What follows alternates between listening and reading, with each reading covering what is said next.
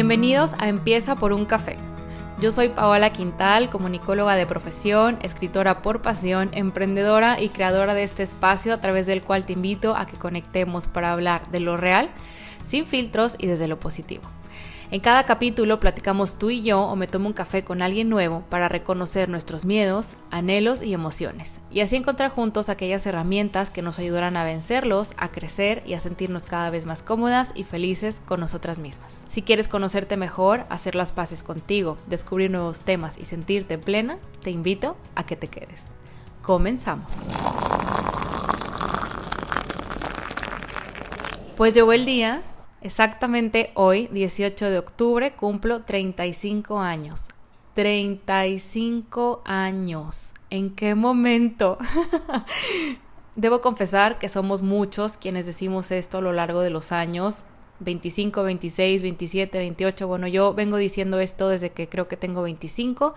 No porque me moleste, a mí me encanta cumplir años, me encanta celebrar, me encanta darme el día este año casualmente cayó en domingo, pero si hubiera caído entre semana, yo ese día me lo regalo. Ese es como de mis mejores regalos. Y por supuesto, un poco exigente la niña, yo quiero que los demás que están alrededor también se lo regalen y que celebren conmigo, en fin.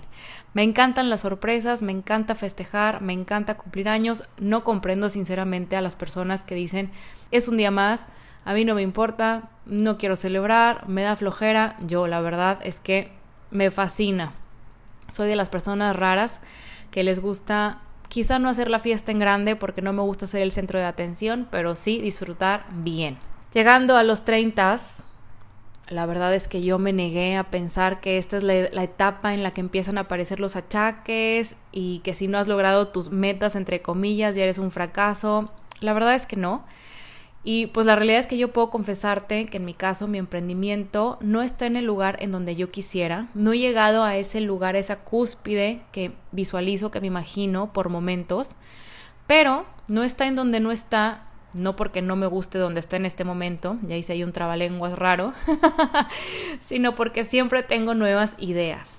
Siempre quiero crear, siempre se me ocurren cosas nuevas, cuando a veces me levanto en durante estos siete meses que pues obviamente también se ha visto afectado mi ritmo del sueño, a veces me levanto de madrugada y empiezo ahí con la cabeza a pensar en cosas que, que a lo mejor no es el momento ideal, pero se me empiezan a ocurrir cosas y digo, ok, lo quiero implementar en mi negocio. Esto pues obviamente no impide que disfrute el momento actual de mi emprendimiento. Bueno, además, ¿en dónde quiero que esté realmente? O sea, si me pongo a pensar, Creo que quien emprende siempre tiene una idea, pero luego se transforma, entonces ni me presiono.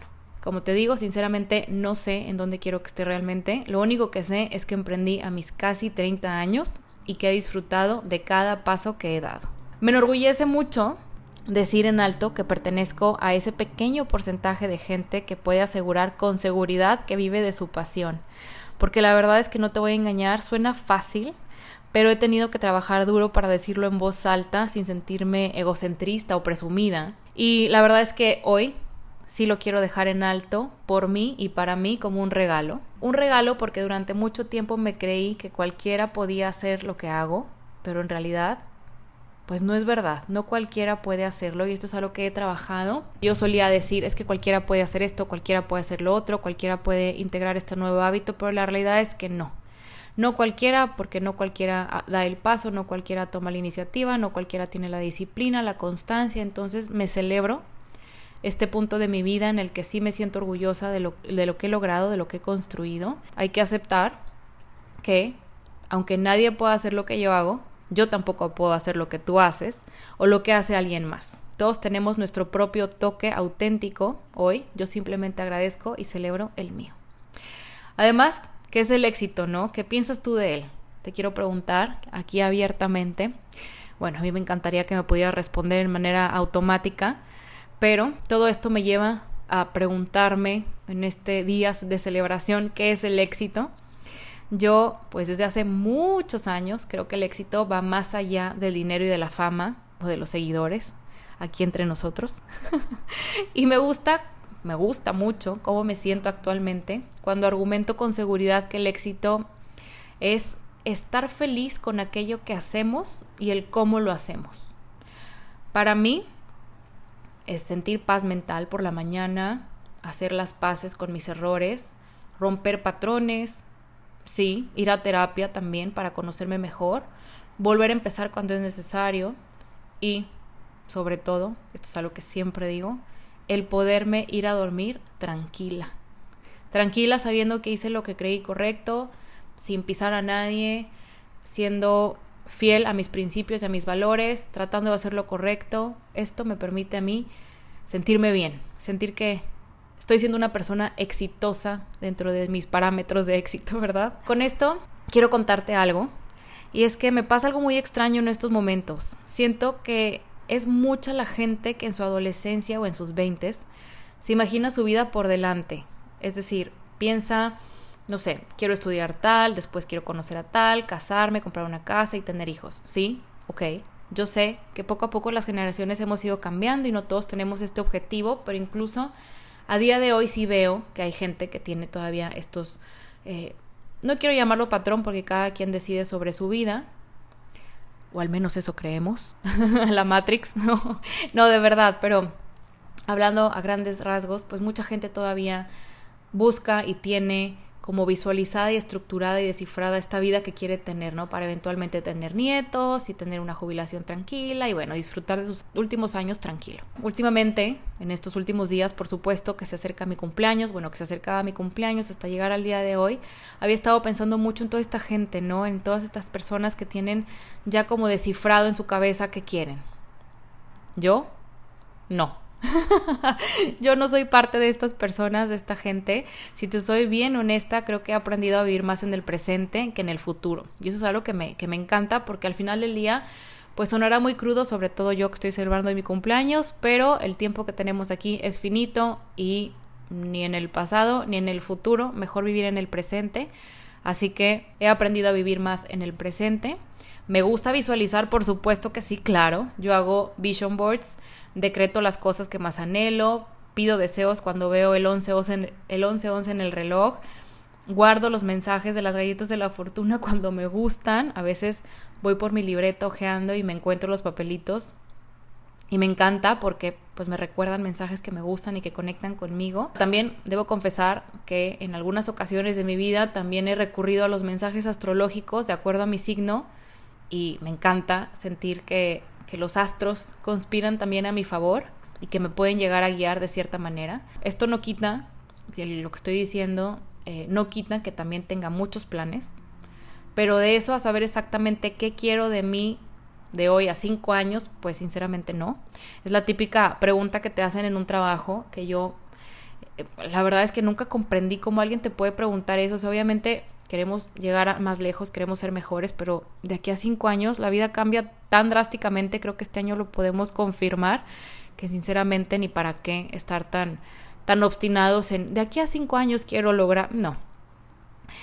Y por eso mismo también me lleva de esto salto a que, pues por ejemplo yo, a mis 35 años, no tengo carro, no tengo una casa propia, no tengo hijos, no he escrito un libro, Sí he plantado un árbol, eso sí, eso sí lo he hecho. Pero bueno, de estas cosas que te menciono, lo que más anhelo es comenzar mi libro.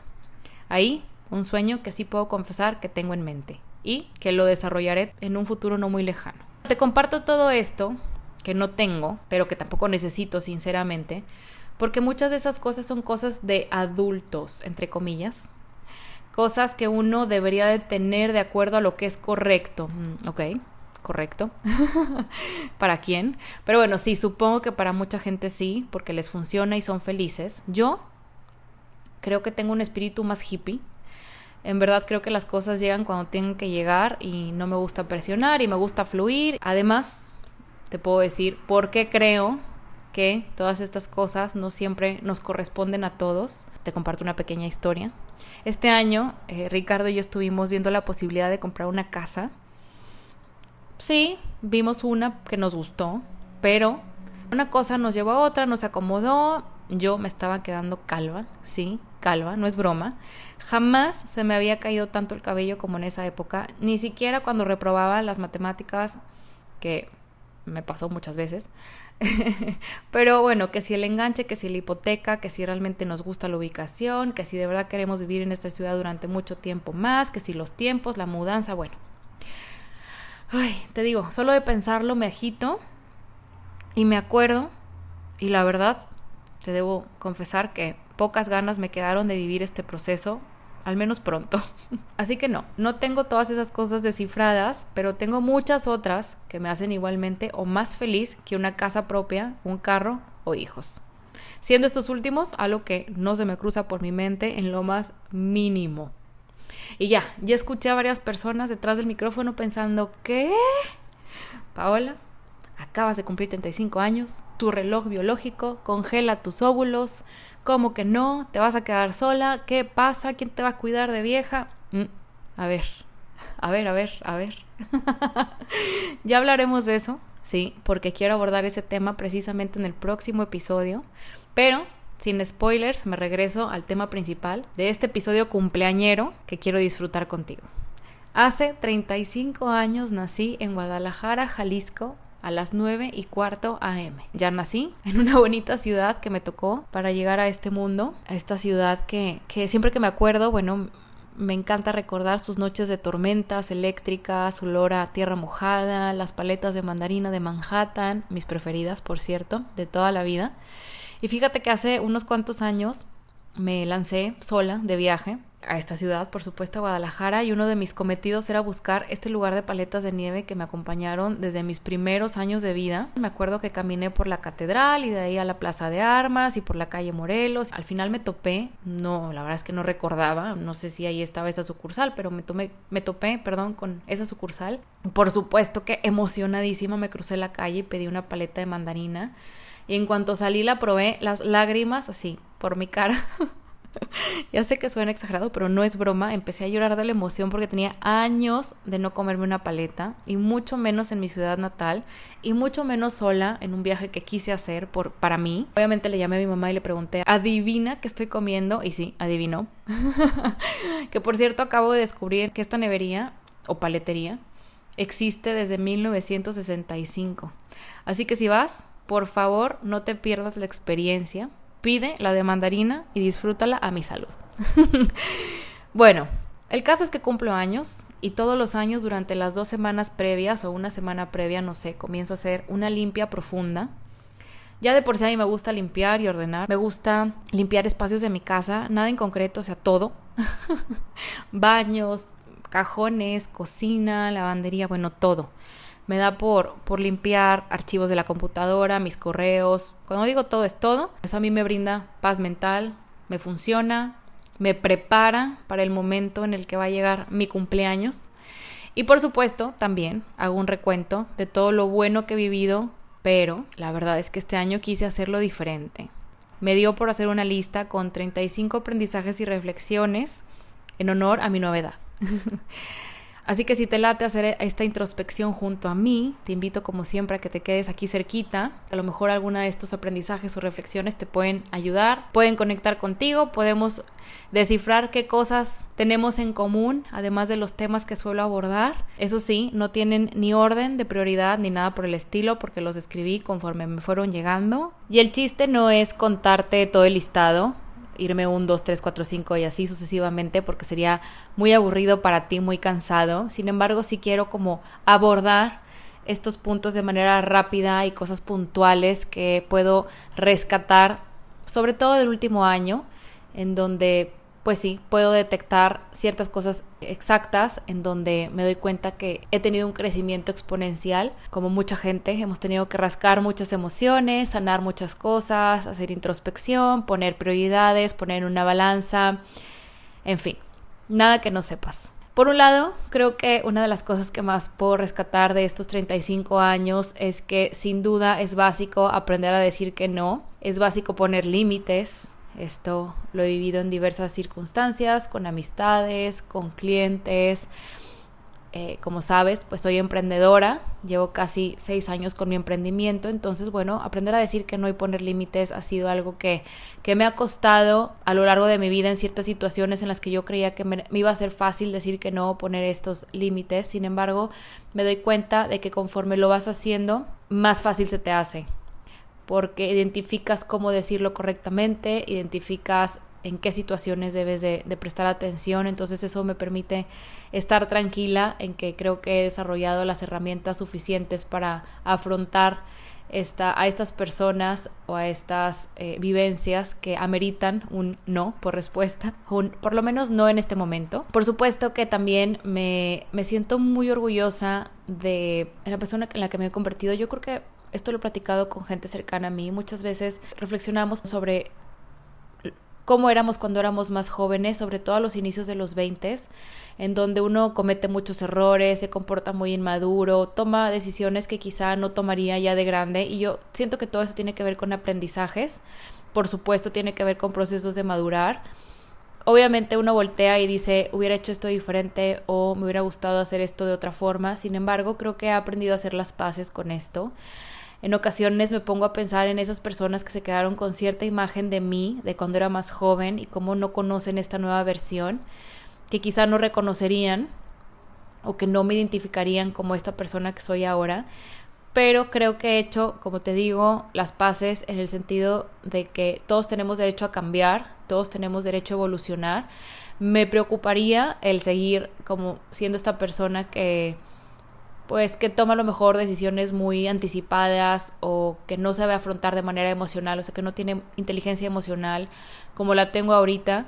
Entonces, pues bueno, creo que eso es punto importante de cuando uno se va haciendo grande, reconocer que cuando era joven también hizo cosas que quizá siente un poco de, pues no puedo decir ni pena ni vergüenza porque ya fueron, pero que sí se queda ahí como que una parte de nosotros que dice, Ojalá esta persona o esta otra persona no se quede con esa impresión de mí toda la vida.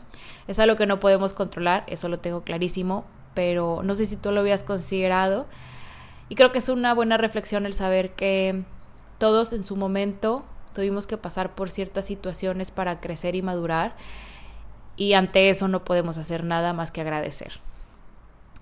Por otro lado, creo que algo del clave básico, de los básicos básicos de la vida es que a la gente negativa es mejor tenerla lejos.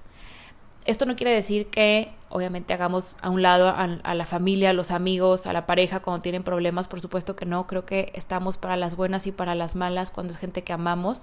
Sin embargo, me refiero a esta gente que drena energía, a la gente malintencionada, a la gente que busca meter cizaña, que solo se enfoca en cosas negativas, que es manipuladora, esta gente que a lo mejor sin darse cuenta chupa energía, son como pequeños vampiritos que van por la vida chupando energía de la gente y uno no se da cuenta hasta que se permite identificar a este tipo de personalidades que más que sumar, eh, más que aportar, quitan, ¿no? Entonces, pues bueno, también me parece importante esta reflexión, a mí me ha ayudado muchísimo el pues va junto con los límites.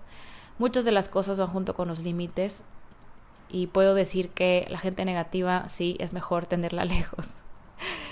Otro básico, por supuesto, que muchas, que muchas veces creemos que no, que no es tan, tan básico o tan fácil, es el pedir perdón.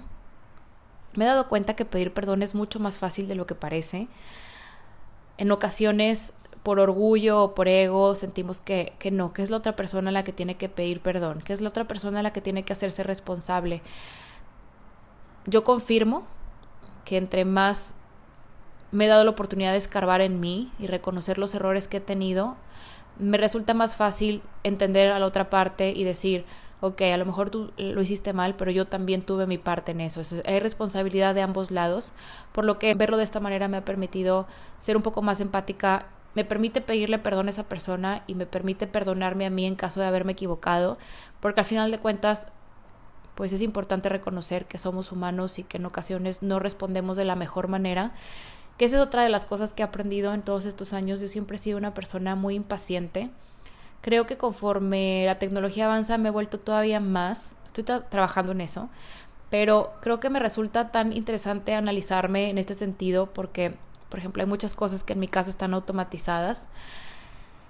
que si la, la pecera de las tortugas, la luz de la oficina se prende a cierta hora, se apaga a cierta hora, el cuarto se prende si entramos, podemos, eh, no sé, estos aparatos que mucha gente ya tenemos, que, que si Echo, que si Alexa, en fin, eh, que esto hace que todo sea muy inmediato, ¿no? Desde el Shazam que podemos bajar en el celular y que si nos gusta una canción, abrimos la aplicación y nos dice qué canción es. Queremos recordar el nombre de ese actor o esa actriz y nos metemos a, Google y ponemos eh, el nombre, o sea, buscamos la película, la serie y la encontramos. Y todas estas cosas que están tan al alcance de nosotros y que hacen todo tan tan inmediato y tan automático que creo que eso provoca que seamos tan impacientes con la gente que, con la que nos rodeamos porque queremos que sean de la misma manera así rápido, que todo sea en el momento en el que yo quiero, en lugar de tener la suficiente paciencia para esperar el momento correcto o cuando se puede. Y con esto me he dado cuenta que, que junto con la paciencia también he aprendido a darme cuenta de los momentos correctos para decir las cosas. Y que más vale dar unos pasitos para atrás y decir necesito mi espacio y mi tiempo para reflexionar sobre X o Y situación y después abordarla con calma, a simplemente dejarnos llevar de manera visceral, porque esto lo que hace muchas veces es que decimos cosas que no queremos decir, que decimos cosas hirientes que después de las cuales después nos podemos arrepentir, entonces, bueno, pues por supuesto que está eh, más que justificado el, el darnos el espacio. Yo yo sí puedo decir que, que tengo una personalidad que puede caer en lo, impulsivo, sin embargo, creo que con el tiempo he trabajado en pedir tiempo cuando lo necesito para recapacitar, para analizar todos los puntos de vista, para poder hablar con calma, para poder abordar todos los puntos desde la madurez y desde la sensatez. Creo que esto tiene que ver también con otro punto que había anotado, que es el que en ocasiones sí es necesario brindar segundas oportunidades. Yo creo que a todos también nos han dado oportunidades de mejorar, de recapacitar, de encontrar la manera correcta de hacer las cosas. Obviamente depende de las circunstancias, obviamente tiene que haber una buena comunicación al respecto, pero sin duda sí creo en las segundas oportunidades. Esto no tiene nada que ver con relaciones de pareja, creo que tiene mucho que ver con otro tipo de circunstancias. Hablando de pareja, aprovecho para mencionar una que creo que es importante sobre todo en esta época y es un tema que me gustaría mucho abordar próximamente en un episodio que tiene que ver con que la vida privada es privada por algo. Veo a mucha gente que publica su vida en redes sociales como si fuera, no sé, a veces siento que, que ya es como un como si todos fuéramos artistas y todos quisiéramos que la gente se enterara de nuestra vida diestra y siniestra y a veces no nos ponemos a pensar que hay gente malintencionada afuera que usa la vida de los demás para para generar chismes o meter cizaña o criticar o simplemente estar al tanto y la realidad es que es tan padre tener una vida privada privada. Esto no quiere decir que yo no publique fotos, por ejemplo, con mi novio. Esto no quiere decir que, que de algún momento no platique de mi vida privada, pero los detalles me los quedo para mí, porque al final del día, como en toda situación de pareja, las cosas pues me, me parece que tienen que ser entre dos. Así como cuando una amiga o un amigo te platica que se, no sé, a lo mejor tuvo una discusión con su pareja, pues obviamente uno está del lado de su amigo, de su amiga, pero también es importante considerar que uno no sabe la historia completa. Eso es algo importante de considerar cuando damos una opinión. Y por supuesto, esto me lleva al otro punto, que cuando las amistades son reales, uno puede hablar con total honestidad y sinceridad en el camino he perdido amistades por no poder decir las cosas desde la realidad, desde la verdad y la transparencia.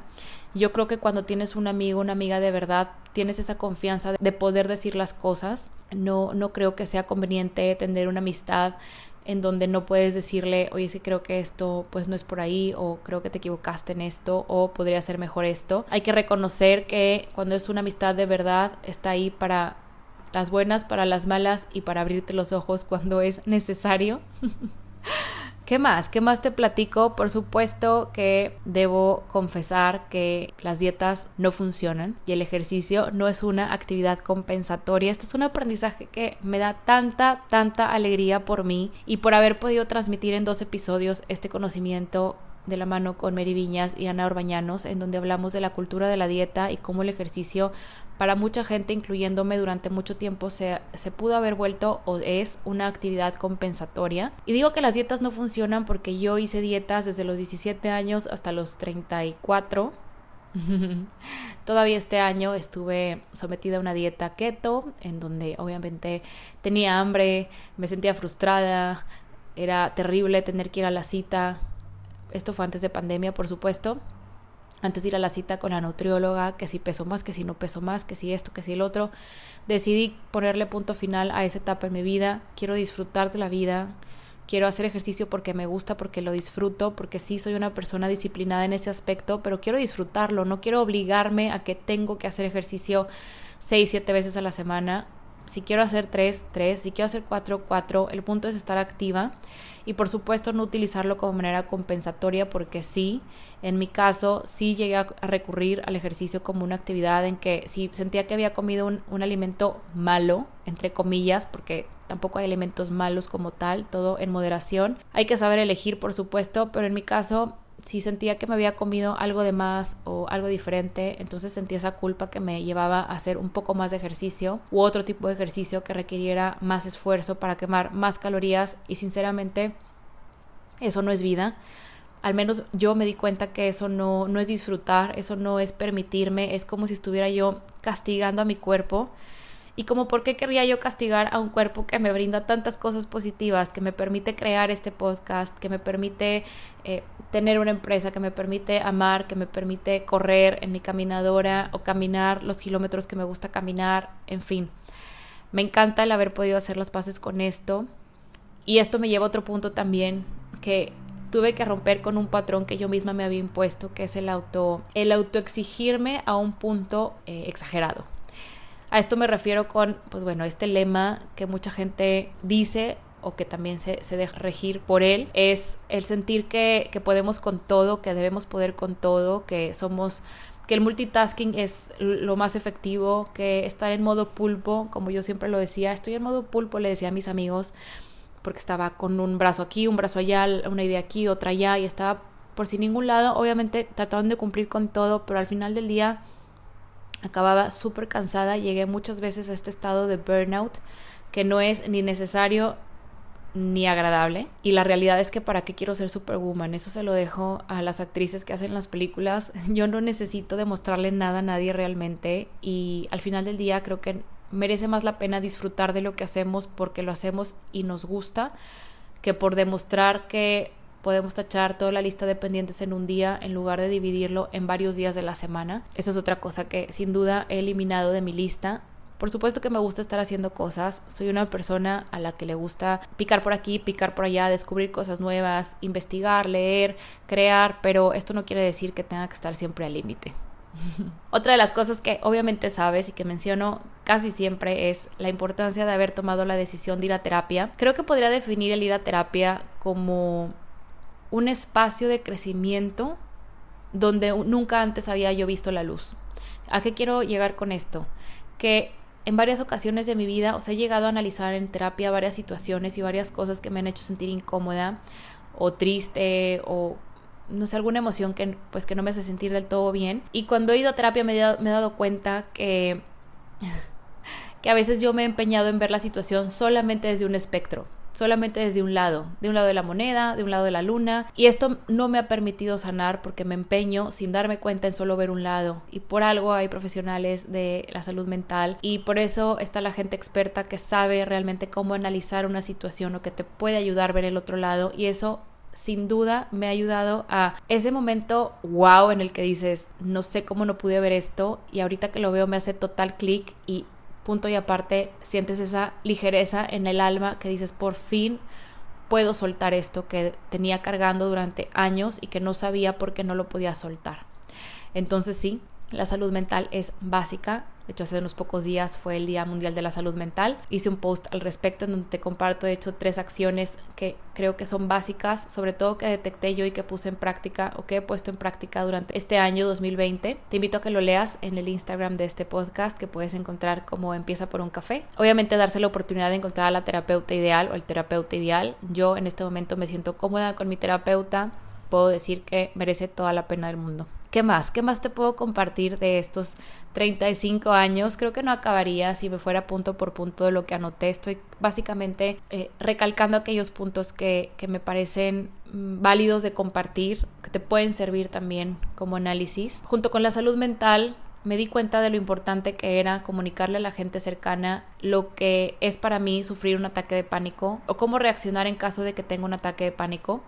No sé si tú que me escuchas alguna vez has sufrido de un ataque de pánico, sin embargo puedo decir que es algo que asusta, asusta a la persona a la que lo vive y asusta a la persona que está al lado, porque lo que pasa con un ataque de pánico es que sientes que el mundo se te está acabando y sientes esa necesidad de una respuesta como de escape, porque obviamente en ti se despierta esta sensación de que algo te, está, te va a alcanzar o que tienes que huir. Y obviamente para mí ha sido básico avisarle a la gente de, bueno, cuando a mí me da un ataque de pánico, o me acompañas en silencio mientras respiro y camino por todos lados, o sales conmigo a tomar el aire o me pones música que me distraiga o me cambias el tema o algo que me estimule la atención de otro, de otro sentido, de otra manera. Ya sea frío calor, o sea, pasar del calor al frío, algo que me cambie totalmente el chip. Y esto me parece importante porque en ocasiones, pues la gente que no ha pasado por ataques de pánico no sabe cómo reaccionar y no podemos culparlos por ello, pero sí podemos ayudar a esa gente a que esté ahí para nosotros. ¿Qué más? Las expectativas. Uno de los mejores libros que he leído y que mucha gente dice, ay, filosofía barata, ¿no? Pero que a mí me ha ayudado mucho es el haber leído el libro de los cuatro acuerdos de Miguel Ruiz, que obviamente en el mundo, bueno, no, no nos daría la vida de leer todos los libros maravillosos que existen. Yo he leído unos muy buenos, todo mundo tenemos gustos distintos, afortunadamente hay libros para todos los gustos, pero este libro en concreto me cambió la manera de ver las cosas porque, pues bueno, por un lado, las expectativas. ¿Qué daño nos han hecho? A mí por lo menos a lo largo de mi vida, mucho daño me han hecho el esperar que fulano, sutano responda de tal manera, ¿por qué no hizo esto? Yo hubiera hecho esto, ¿por qué me dijo así? Yo no lo hubiera dicho así. Bueno, yo creo que vivir bajo expectativas no es saludable, sobre todo porque pues no somos adivinos, Qué mejor que tener una buena comunicación y poder comunicar qué quiero, cómo lo quiero, qué necesito, cuándo lo necesito y tener las cosas claras. Por supuesto que hay que aprender a pedir, por supuesto que hay que aprender a dar, pero las expectativas es mejor dejarlas fuera y tener una comunicación clara. Y esto va de la mano, por supuesto, con no asumir, que también es uno de los puntos que, que se menciona en este libro que te recomiendo tanto, porque muchas veces asumir que la otra persona pensó, o hizo porque yo hice y por eso reaccionó y en ocasiones nos dejamos llevar por nuestras propias historias. Yo me he dado cuenta que conforme crecí me di cuenta que era buena yo como leyendo a la gente, los gestos, las caras, el cómo reaccionan y es muy difícil desaprender eso y no dejarnos llevar que porque fulano hizo esa cara entonces sutano cuando hace esa cara también se siente igual. No, no reaccionamos todos igual, no porque tú reacciones así quiere decir que yo reacciono así. Entonces, bueno, asumir, mejor no hacerlo y platicar, comunicarse. La base de todo la, interacción humana es comunicación, por supuesto que a veces cuesta, sobre todo si la otra persona se cierra como ostra o nosotros mismos nos cerramos como ostras a veces porque necesitamos tiempo, pero no, adiós a las expectativas y adiós a asumir. Como te decía, por supuesto está este otro lado de rescatar todo aquello bonito, todo aquello que nutre el alma y con esto me refiero a la capacidad de asombro y la curiosidad. Eso es algo que yo celebro de mí muchísimo. Es algo que me acompaña a diario. Yo soy esa persona que, no sé, por ejemplo, ahorita estoy sentada en, en la cama de mi, de mi cuarto grabando esto y estoy viendo cómo el sol entra por la ventana y se refleja una franja de luz recta, fina, en la puerta, y veo cómo esa luz se refleja en la planta que está al lado y que se ven las diferentes tonalidades de verde y amarillo de las hojas. Y ese tipo de cosas a mí me dan la vida, en verdad. El poder descubrir que hay una mariposa en la ventana, el poder saber que si llueve hay un arco iris y lo puedo buscar, el echarle agua a las plantas y que huela tierra mojada, el que mis gatos se levanten con entusiasmo y me, persigan. Eh, no sé, esos pequeños grandes detalles que hacen que la vida valga la pena. Bueno, yo soy esa persona que se deja sorprender y que a lo mejor si estás conmigo y vemos un atardecer, te voy a decir, mira qué preciosas las nubes, mira qué preciosas las montañas porque acaba de llover y se pusieron súper verdes, porque aparte en donde yo vivo estamos rodeados de montañas y es precioso cuando el clima está limpio, no hay contaminación mm, raro ya eh, últimamente, pero cuando esto sucede es maravilloso poder disfrutar de esos regalos que nos brinda la vida. Y creo que tiene mucho que ver con esta conexión que tenemos con nuestro niño o niña interior. Y creo que es algo que no debemos de perder jamás, porque eso es lo que nos motiva en muchas ocasiones a no perder la fe y la esperanza de que siempre hay cosas positivas en la vida. A mí me gustaría seguir y seguir y seguir, pero no me quiero alargar mucho. La realidad es que mi mejor consejo para mí es seguir disfrutando del presente, el aceptar las cosas que llegan, el buscar el lado positivo de la vida. Por supuesto que hay días malos, aceptar que está bien sentirnos mal, eso es un básico. Yo a todo le quiero llamar los básicos porque todo es básico, pero sinceramente sí creo que, que tenemos la capacidad de... Todo es cuestión de actitud, eso es a lo que quiero llegar, que todo es cuestión de actitud, que habrá días malos y aceptemos cuando son malos y vivámoslo cuando son malos y si no queremos, eh, no sé, salir de la cama o estar en pijama o darnos el día o necesitamos descansar, darnos ese espacio, darnos ese tiempo sin culpa y aprovechar al máximo cuando nos sentimos al 100 y estamos felices y estamos en un momento de nuestra vida en la que todo, en lo que todo fluye al final la vida es una montaña rusa, a veces estamos arriba, a veces estamos abajo y qué mejor que sacarle provecho a cuando estamos no solo arriba, sino también abajo. En fin, creo que en eso podría resumir yo mis aprendizajes. Por supuesto que me faltó el mencionar todos los aprendizajes que he sacado de todas las personas que se han cruzado por mi vida, cosas que, me llevo de mi casa, que te platiqué precisamente en el episodio anterior, la importancia de lo que te llevas de tu casa cuando ya no vives ahí con tus papás, con tu familia. Pero sería muy largo este espacio, este episodio, y la verdad es que quiero que lo disfrutes conmigo. Quería que me acompañaras en este momento de reflexión, quería que formaras parte de esto que también es tan importante para mí para mí el podcast ha sido una manera de conectar con el mundo desde otra perspectiva, desde otra manera, una conexión que no se logra con la gente a tu alrededor. O sea, en donde yo vivo la gente no es tan abierta. Mucha gente vive en su burbuja. No sé si esto pasa en todo el mundo.